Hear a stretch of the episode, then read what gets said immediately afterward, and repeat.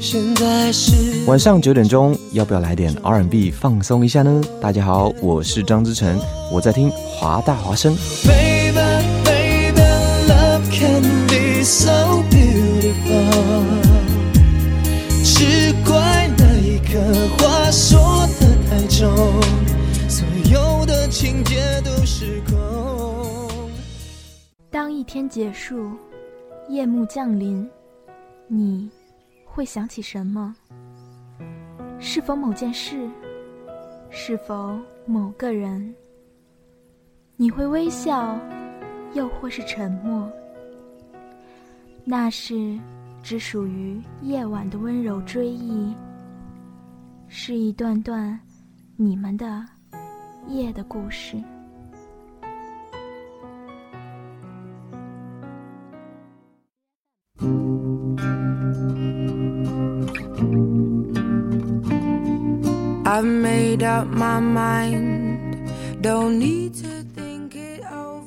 各位听众朋友们，晚上好！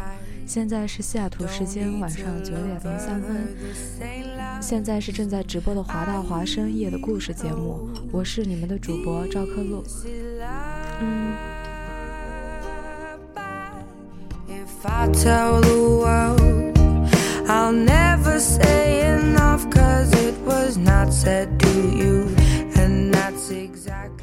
各位听众朋友们，大家好！今天呢，我将为大家分享一个故事，然后这个是讲的是关于柴静的旅行。然后柴静呢，本身是一个我非常非常喜欢的记者，然后他的他这个人是，不管他的做事还是做人，都是在我看来都是非常可圈可点，也是值得我们去学习的。然后我今天与大家分享的呢，是一篇短文，就是关于是描述描述柴静的，也算是一篇比较客观的文章。我比较喜欢，然后也希望分享给你们，你们也能够喜欢。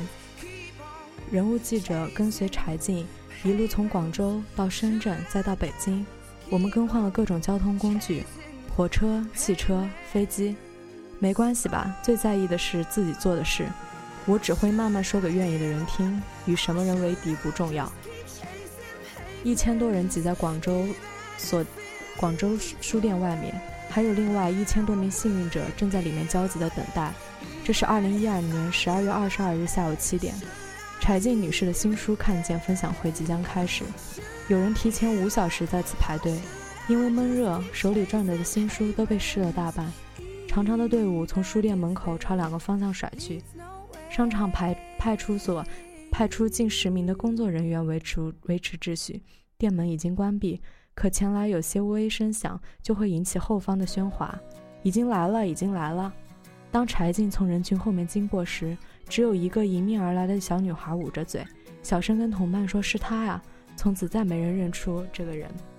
他们花费几个小时等待的人，尽管没有刻意掩饰自己，抬着头向前走，穿着浅灰色的麦毛毛衣外套，戴着黑色的围巾，牛仔裤脚有些磨损，既不高调也不低调。当他从一条安全通道进入书店后，最终在闷热的书店小小的背小小的舞台上亮相，观众终于爆发出尖叫和掌声。那晚讲座结束后，柴静为读者签书，这本书随后在书店便售罄。相似的情况也曾出现在北京，一个下午他签了六千多册书。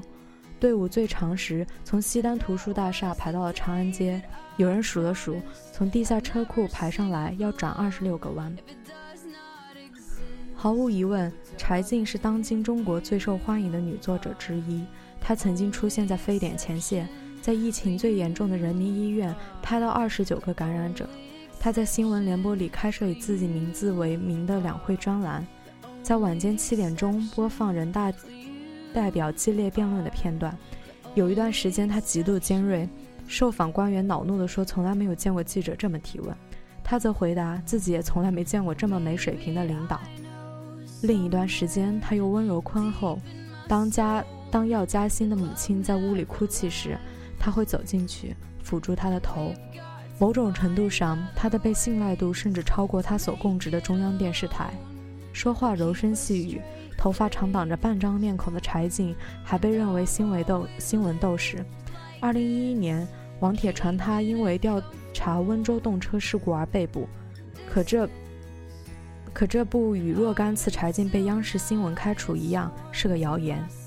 第二天，在深圳新书分享会上，他的好友出版人杨奎前去捧场。他对现场观众说：“人们已经给柴静头名上加了太多名头，公知、意见领袖、新时代的林徽因。”柴静则坐在一旁的白椅子上，面无表情，直愣愣地拨着垂下来的红色围巾。从广州到深圳，再到北京，旅程里的柴静称自己是个粗糙的女人。前段时间，他将 iPhone 掉进马桶里，把电脑落在飞机上，将甚至将丢失，甚至也丢失了在书里面的两个笔记本。他总会戴着灰色的毛线帽，背着没有任何图案的单肩帆布包。时常时常从里面拽出一大包电缆线，一个棕色的笔记本，或是一本忧郁的热带。因为笔记本把电脑撑开，布包里的拉链只能长期保持敞开。与想象中的电视人应有的声音条件不同，他说话音量极小，以至于有时我不得不倾斜着身子，将录音笔递到他的嘴边。但在最近一期《看见》里，柴健。柴柴静用比这还要小的声音完成了很多采访。那期节目的主角是一位遭遇性侵的少女，她因杀死施暴者而被判刑。身在看守所里的女孩能接受自己的故事出现在电视里，但她提出不希望现场有男性。可摄像、法警、法官都是男性，而他们又必须待在现场。于是，在那个闷热的房间里，柴静和女孩尽量坐近，只让摄像远远地拍一个女孩的剪影。他们用几乎耳语的音量完成了采访。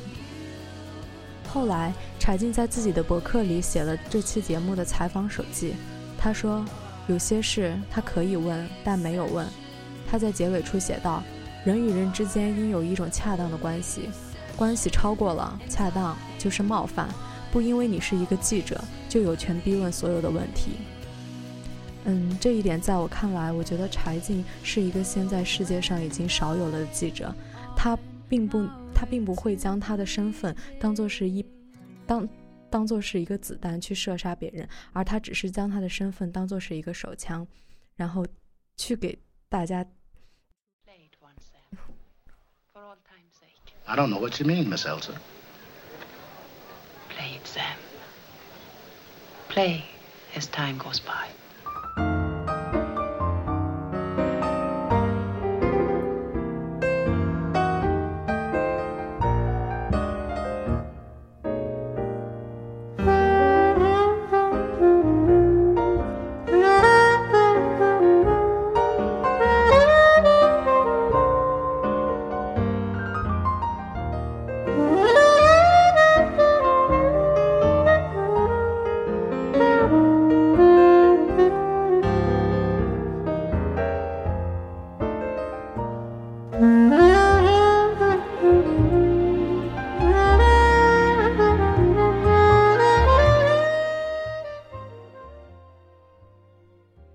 柴静好友和搭档看见主编的话来说，二零一一年夏天开始，柴静做看见以后，就不再像以前那么咄咄逼人。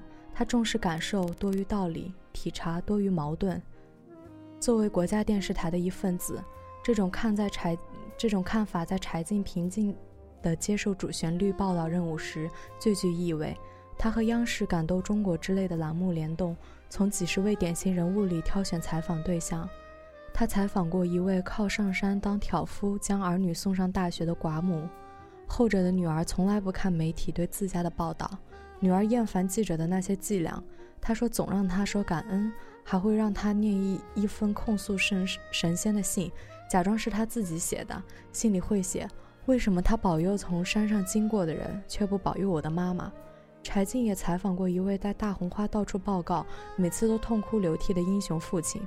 当年几个孩子掉落水塘，他救了别人的孩子，却没能救自己的儿子，甚至因此上了春晚。在深圳飞往北京的航班上，我问柴静：“这种采访对象接受了这么多次采访，假了有表演感怎么办？”他的头靠在经济舱的舷窗上，以几乎不容置疑的口气回答：“他从未碰见过这种情况。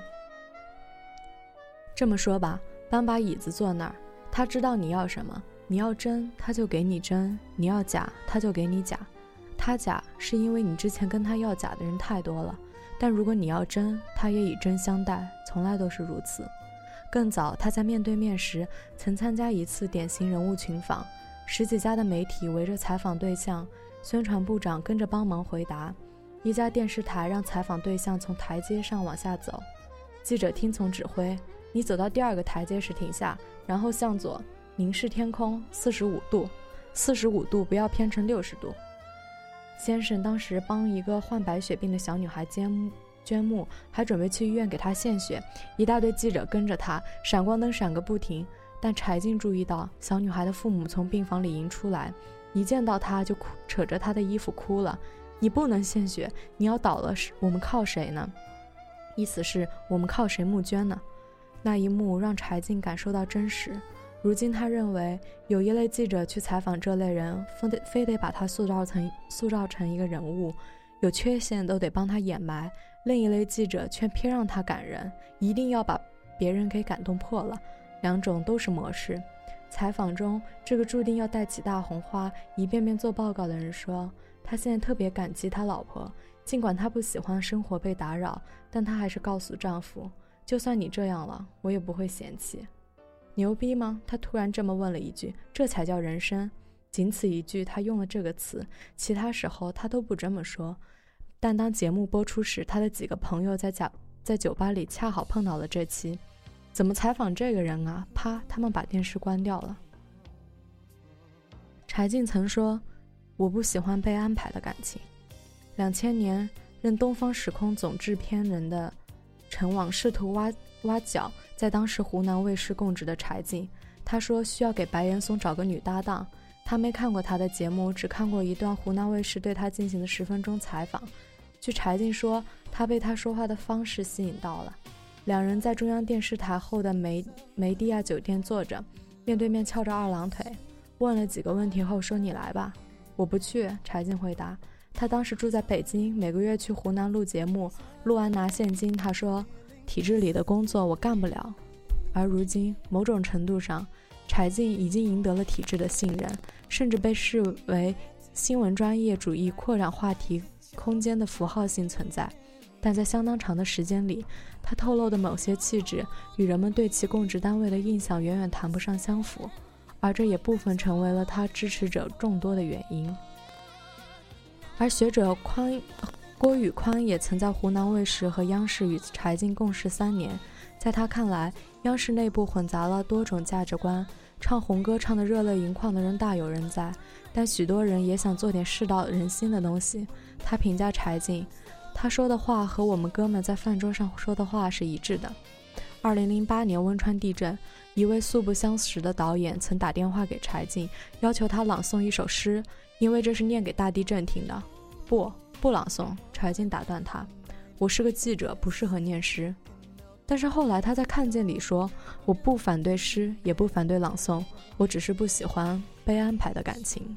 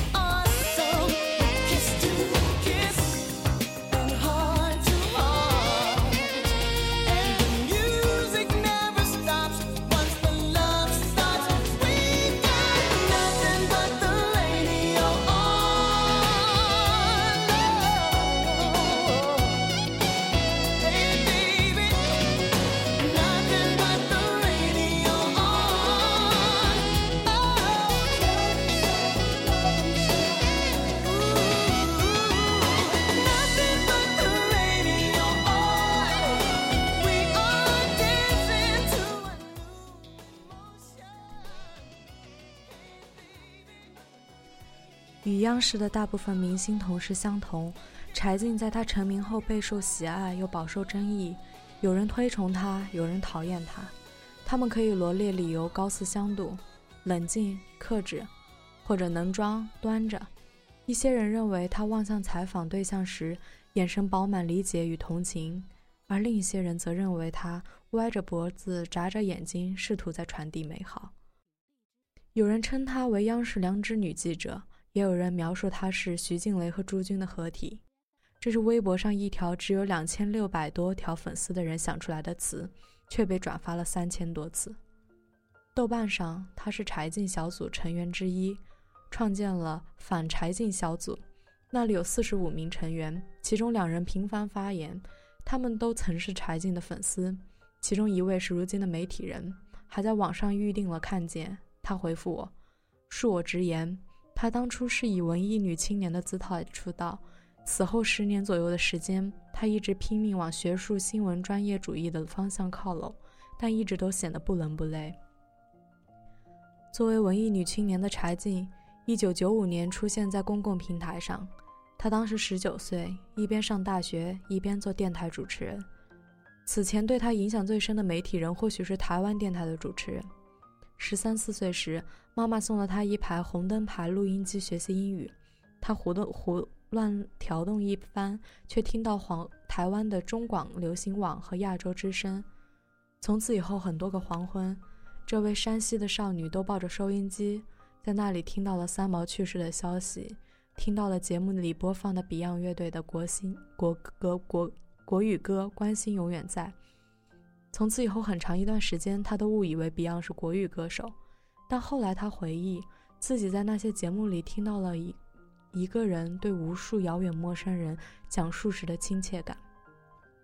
后来，他在教材书上抄一书的语句，二十多岁时出书，用我的一辈子去忘记，用紫兰与碎金形容林风眠的话，并鼓励自己的朋友重新留起及腰的长卷发，在春天里露出白杨树干一样笔直的腿，像一面旗帜一样在风里走。他用文艺腔把常日常事说给人听。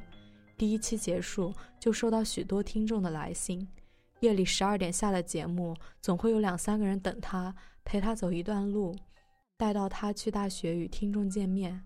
人太多，挤坏了桌椅，他被带到学校保卫科，外面人聚在一起大喊他的名字。那时的主持人柴静与今天截然不同，他会在节目末尾说：“盖好被子，乖。”但在去北京学院读研后，他被甄选回湖南卫视做《新青年》节目的主持人。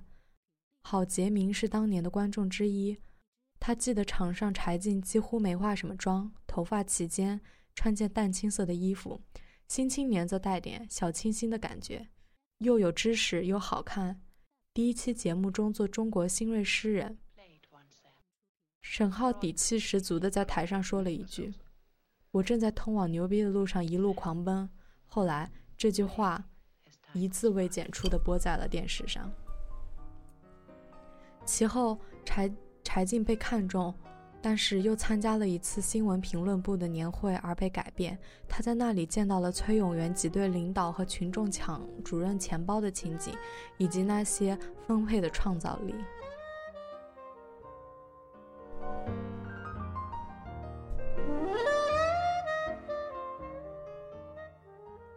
直到两千年，柴静被挖到中央卫视的《东方时空》栏目《时空连线》，每天进行着十六小时的实时评论。她头发吹得高高的，穿着西装外套坐在演播厅。领导从外面走过，瞧了瞧，小进一单。但光外形中没用，她原来做的新闻是甩水袖，在中央扎的马步。她形容那时的自己腹中空空。以前柴静做观众，总是讥笑主持人的八股控。如今，他把套话念得流利极了，让我们期待一个民主法治的社会早日到来。他后来在《看见》里的记录自己，这句话是不会错的。然后我就可以下妆卸妆下班了。时空连线是他生活里相当失败的一段，以至于郝杰明也说，那段时间他作为观众特别讨厌柴静。柴静自己回忆时也用了些狠词，各个声音都对我不满意，包括原来的观众。因为虚弱而虚张的身世，人都假了。那段时间，他是在拼命工作，但是是为制片人，为虚荣心，最简单的东西都没有了。他吹着高高的头发去录节目，路上碰见一个老友，老友看了他一会儿，说：“你可小心，别变成最初你反对的人。”白岩松曾经批评过他穿印花裙子上班。二零零三年二月，他派柴静去赈灾去新疆，知道我为什么不让你穿着穿裙子了吧？干我们这行的，随时都要准备出发。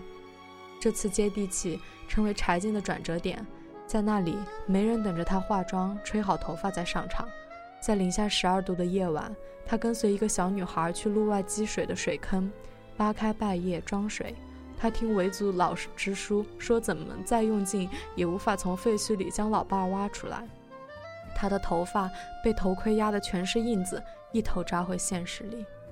从北京回到新疆后，节目策划者在食堂碰到了柴静，坐在他对面说：“现在终于可以跟你讲话了，节目有人味儿了。”一个多月后，他被通知离开时空连线，前往新闻调查，成为调查记者柴静。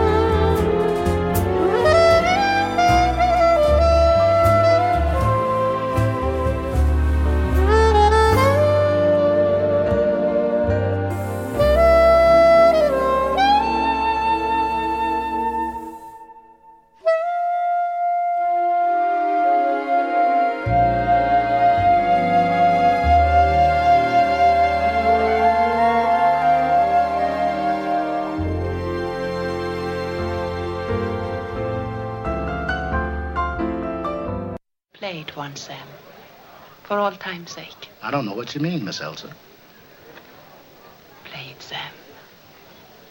Play as time goes by.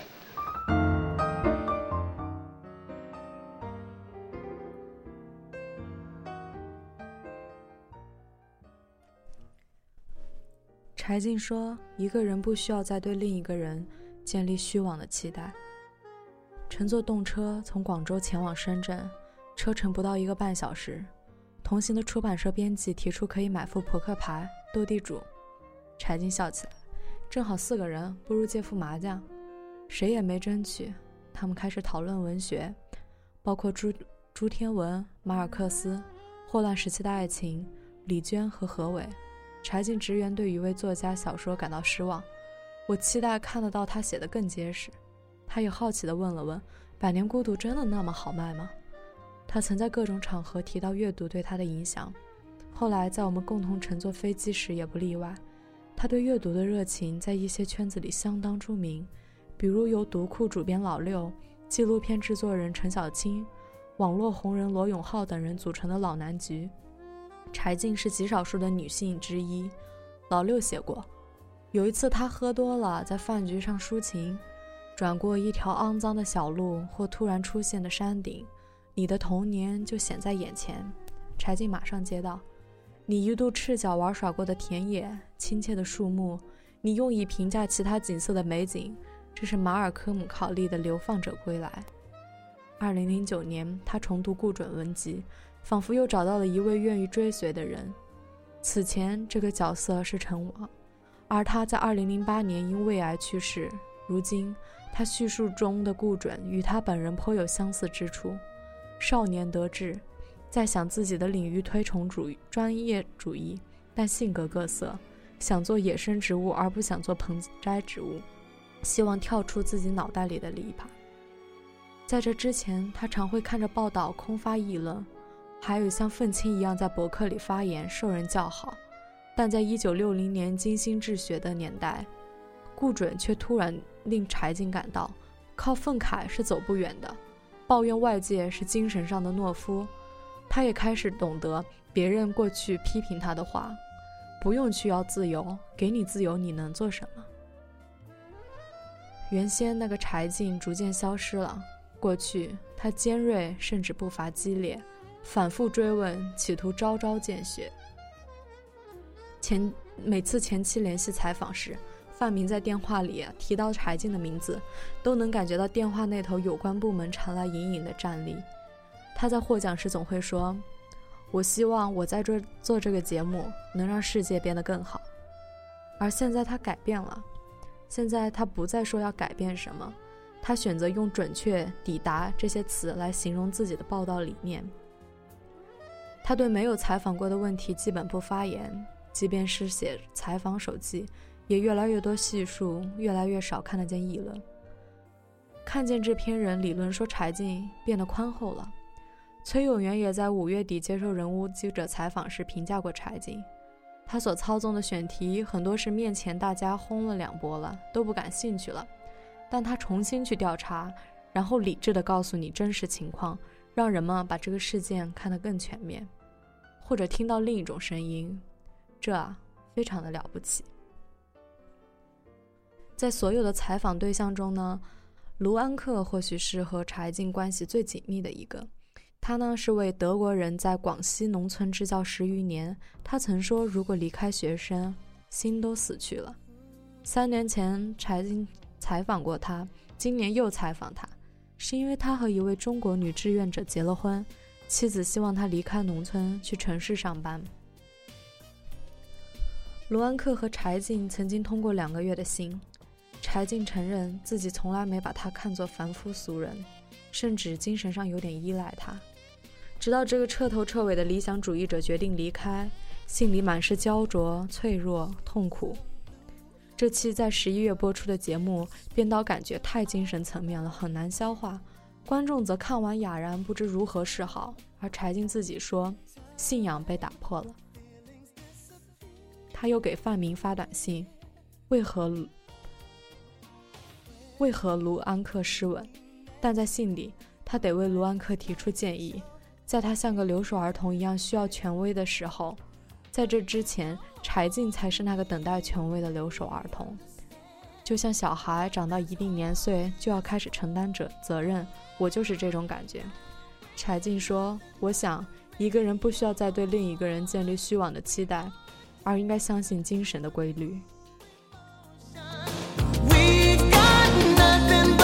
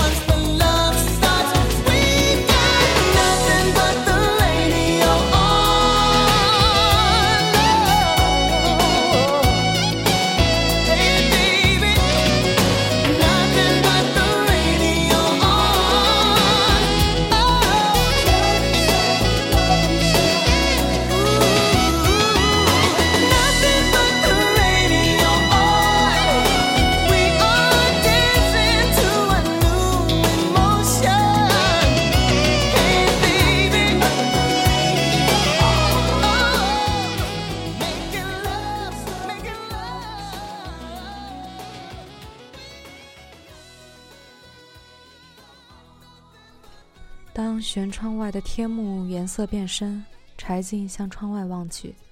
你看，他突然回身对我说：“最后一线光，距离我们相当遥远的天幕与云层交接处，有一道深橘色的亮光，从空中横抛出弧线。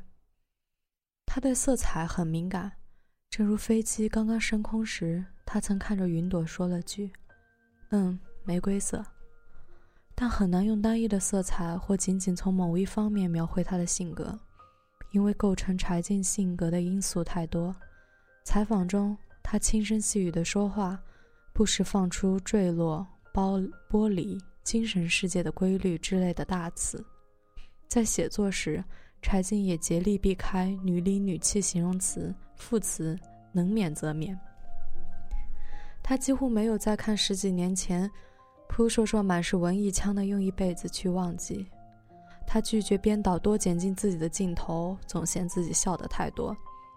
有时恨不得在对面的摄像头上高举“自持”二字，一面提醒自己别笑。另一方面，在一些人看来，她又是个极具魅力的女人。按罗永浩的说法，只要柴静在的饭局，老男人说话就会格外激烈。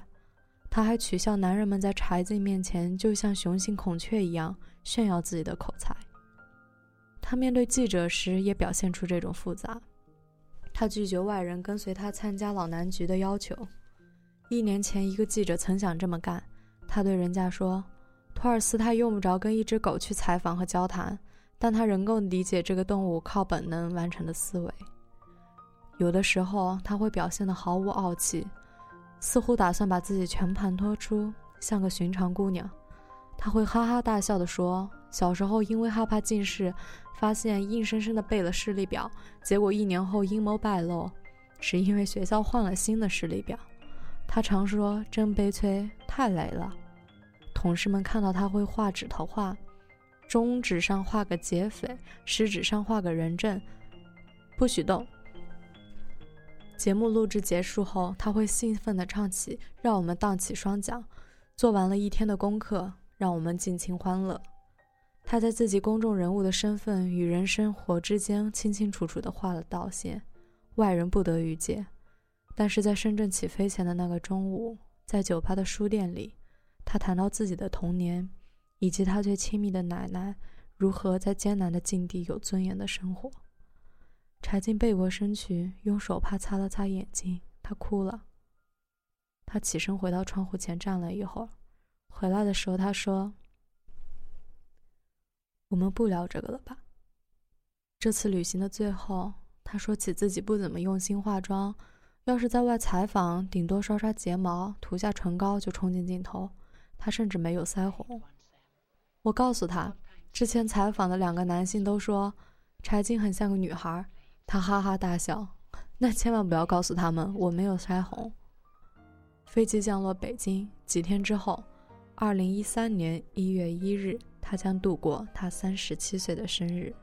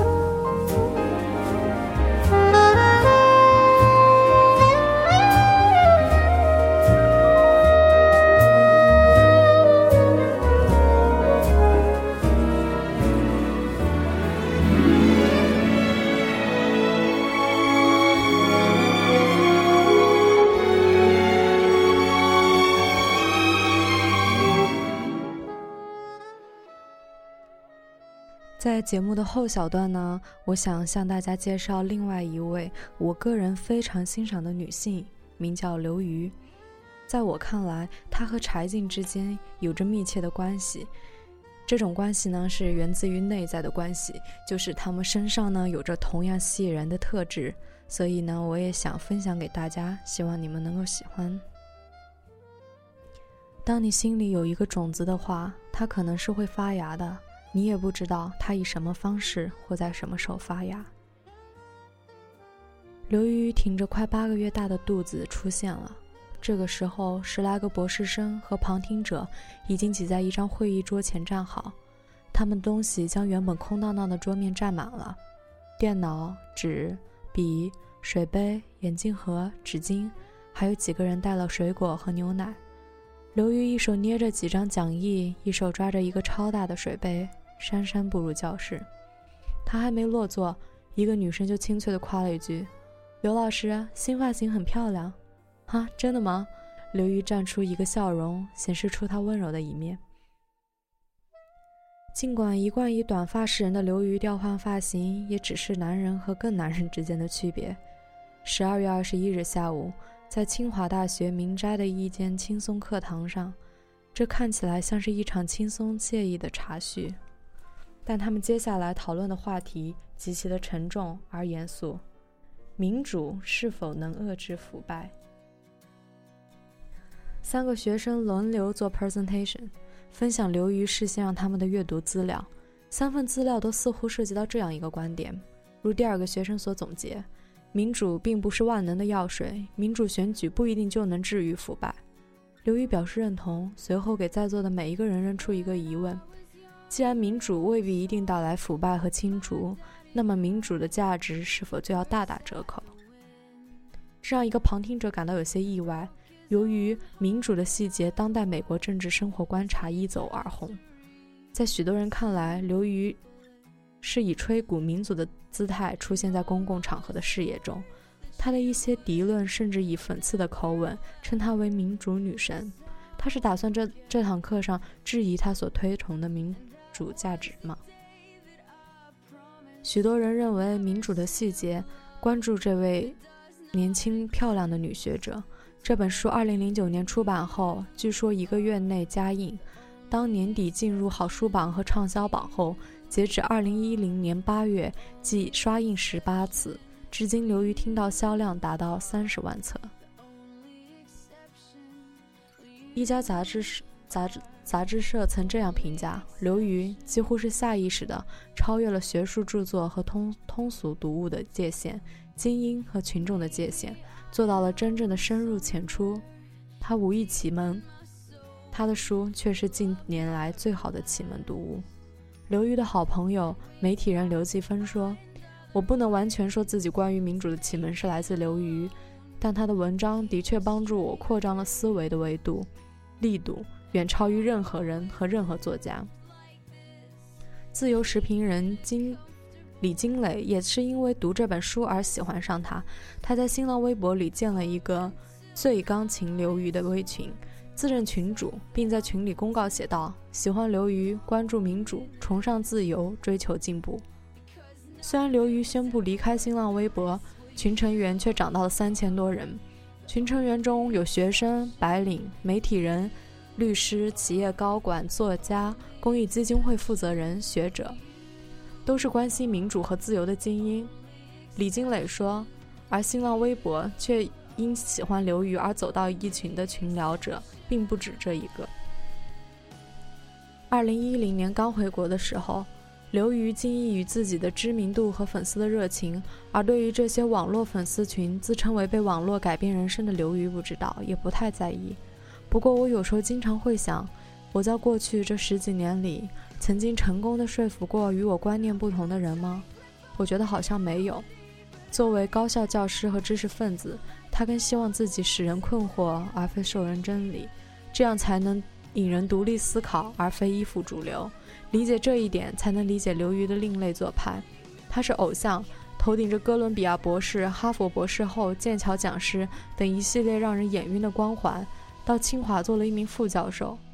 但他反对偶像，厌恶政治，偶像政治。在剑桥，他教授中国政治；在清华，他教授比较政治学。他吃政治这碗饭，反对迷信政治，认为政治能起到有的作用有限。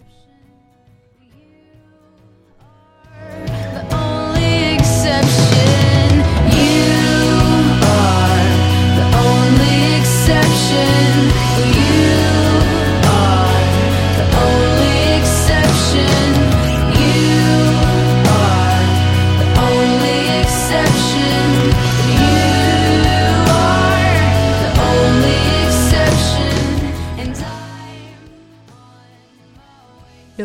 说：“行走在好学生轨道上的女孩，只是在等待被激活。”刘瑜继续站在黑板前讲解民主与腐败的关系，一只手沾满淡黄色的粉笔灰。他几乎没怎么停顿，也没有坐过，只是时常以一个笑容与学生们互动。他现在探讨的是：既然民主有那么多机制可以降低腐败，但为什么人们会看到这个世界上有许多国家在民主化之后继续腐败，甚至还有的还增加了腐败？这个过程有学生不慌不忙地走出来上厕所或者接电话，他并不在意。这期间，有的女生吃完了一只水果，又掏出来一袋牛奶。刘瑜回答他自己抛出的问题：不稳固的民主是一个原因，也就是民主不够彻底。这叫做比较。比较民主化的课程，他引导学生们思考各种各样的民主问题，但他几乎不跟自己的父母讨论政治，因为知道两代人的想法是有多么的不同。他预感到要发生冲突，于是选择回避。刘瑜从父母那里接受到的教育非常正统，就是要好好学习，好好上大学，找个安稳体面的好工作，跟千千万万个家庭一样。他从小在江西的一个小县城长大，在误入时政史坛之前。刘瑜也跟千千万万的女学生一样，学习应付考试，争当三好。中学时代读席慕容和三毛，听小虎队，学几何。大学时代背马哲，搬来揉去的沉迷于自己的爱慕或爱慕自己的男神中的那点小事情小心事。但在正统的家庭教育和同样正统的学校教育之下，这个乖乖女始终有一种隐隐跟别人想着不一样的冲动。中学时给课本包书皮，别人有明星的脸，他却会让明星的一条大腿写在那。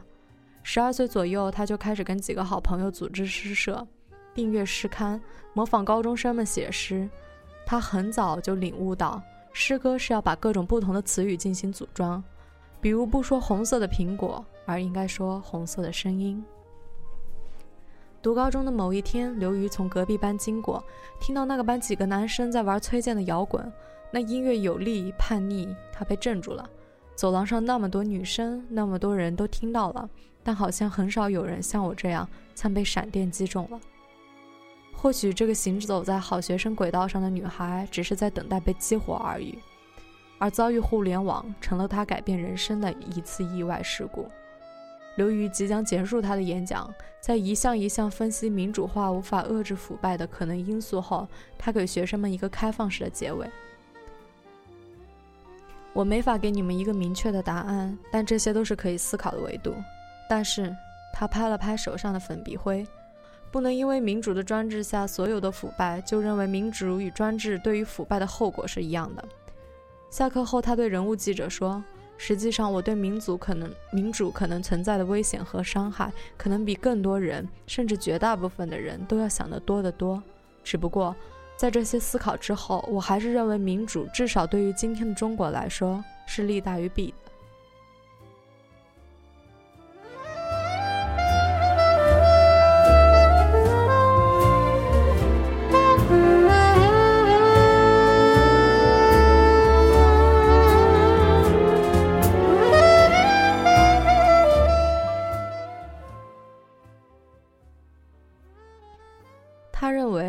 你也不知道以什么方式在什么时候发芽。刘瑜的办公室就在这间教室隔着走廊的斜对面，几步之遥。很小的空间，摆着从宜家买来的黑色书架和浅色沙发椅。为了调进一些色彩，他的书桌台面用了一块低调而热烈的红色，还有还有一些从淘宝上淘来的几幅挂画。向我展示他的小办公室时，他有些不好意思说：“我是个很随意的人。”他那些广为粉丝熟悉的短发造型只花三十八元，那家理发店里最便宜的那种。他交代理发师说：“把我剪得像个男的一样就行，只要刘海长一点。”他现在就连家里的卫生纸都在淘宝上解决。他从波阳县到邵饶市，再到北京，然后纽约以及剑桥。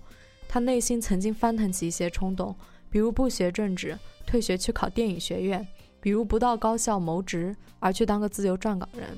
但最后，他坐进了这一间被他布置的书香味十足的办公室。这座红砖砌成的老楼，曾经曾经是男生宿舍。据说朱镕基一九四八年就曾住过这里，俞平伯、朱自清也等曾。进进出出，但是文革期间还被侵华红卫兵占据。现在刘瑜的办公室窗外，每天穿梭着穿梭着一任更年轻的学生，他们骑着自行车，挎着背包，匆匆来去。他们几乎是互联网喂不出来的一代了。如果没有互联网，刘瑜可能会出现在放弃剑桥任职回国，甚至现在他坐在这间办公室里。通过互联网可以跟进到的外部世界，无论是最新的学术进展，还是哪个国家发生一场政变，跟在剑桥的时差并不大。如果没有互联网，刘宇可能会变成怎么样？对于这个问题，他想了一想。他说：“我以前看到过一句话，每个人都会变得和自己越来越像。这句话的意思大概就是说，其实每个人内心深处有一个他本来的面目。”有一个最接近他本性的形象，也许没有互联网，我可以通过其他方式、其他途径，但是还是走那个形象。当你心中有一个种子的话，它可能总是会发芽的，就算你不知道它以什么方式，或者是在什么时候发芽。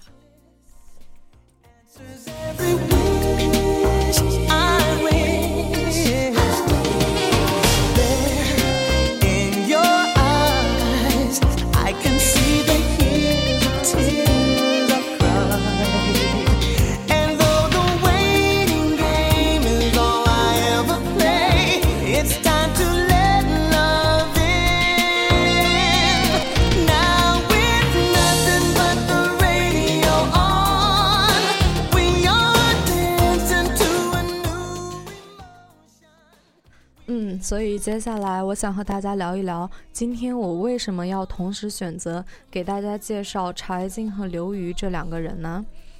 嗯，为什么选择将他们一起讨论？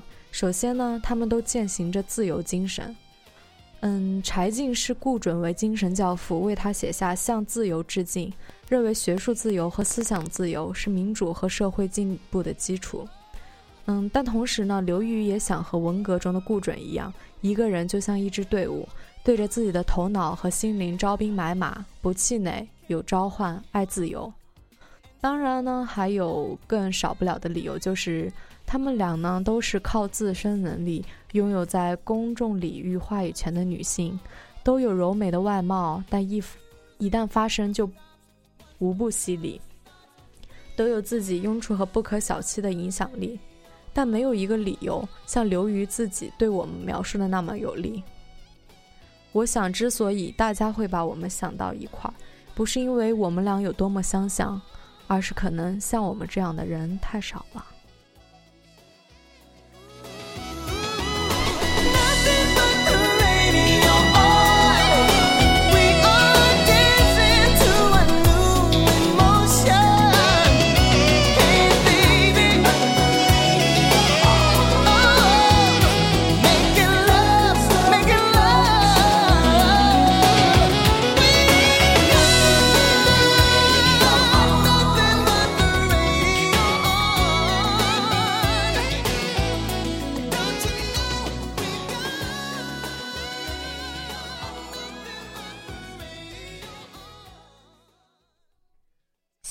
此刻正在听倾听节目的你，也能和我一样被这两位伟大而又美丽的女性所感动。接下来呢，在节目的最后，我将为大家推荐一首歌，名字叫做《来日方长》，来自薛之谦与黄龄，希望你们能够喜欢。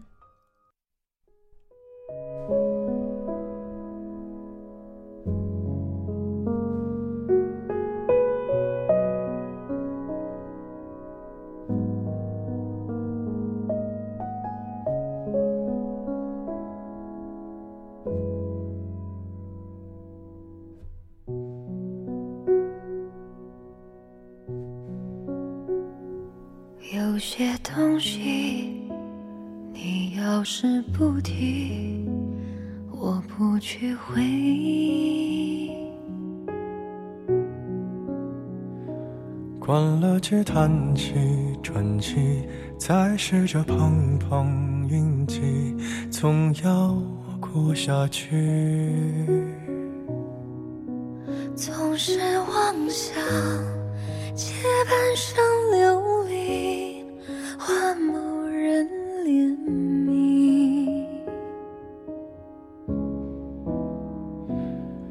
怪那输得起的遇不上看得起的，找谁对不起？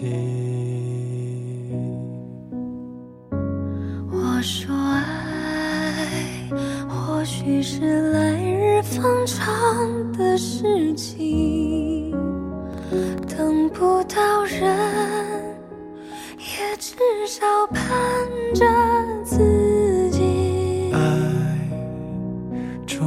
是来日方长的秘密，答案不过是场好觉睡醒。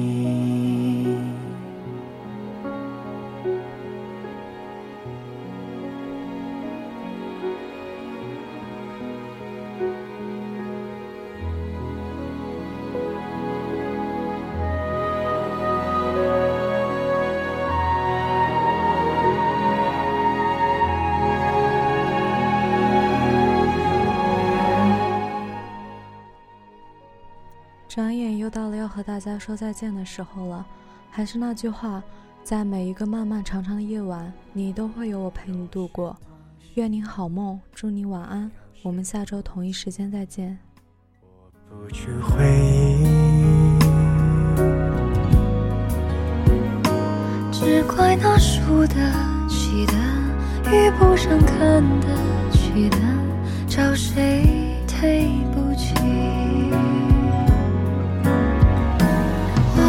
爱，或许是来日方长的事情，等不到人，也至少盼着自己。爱终究是来日方长的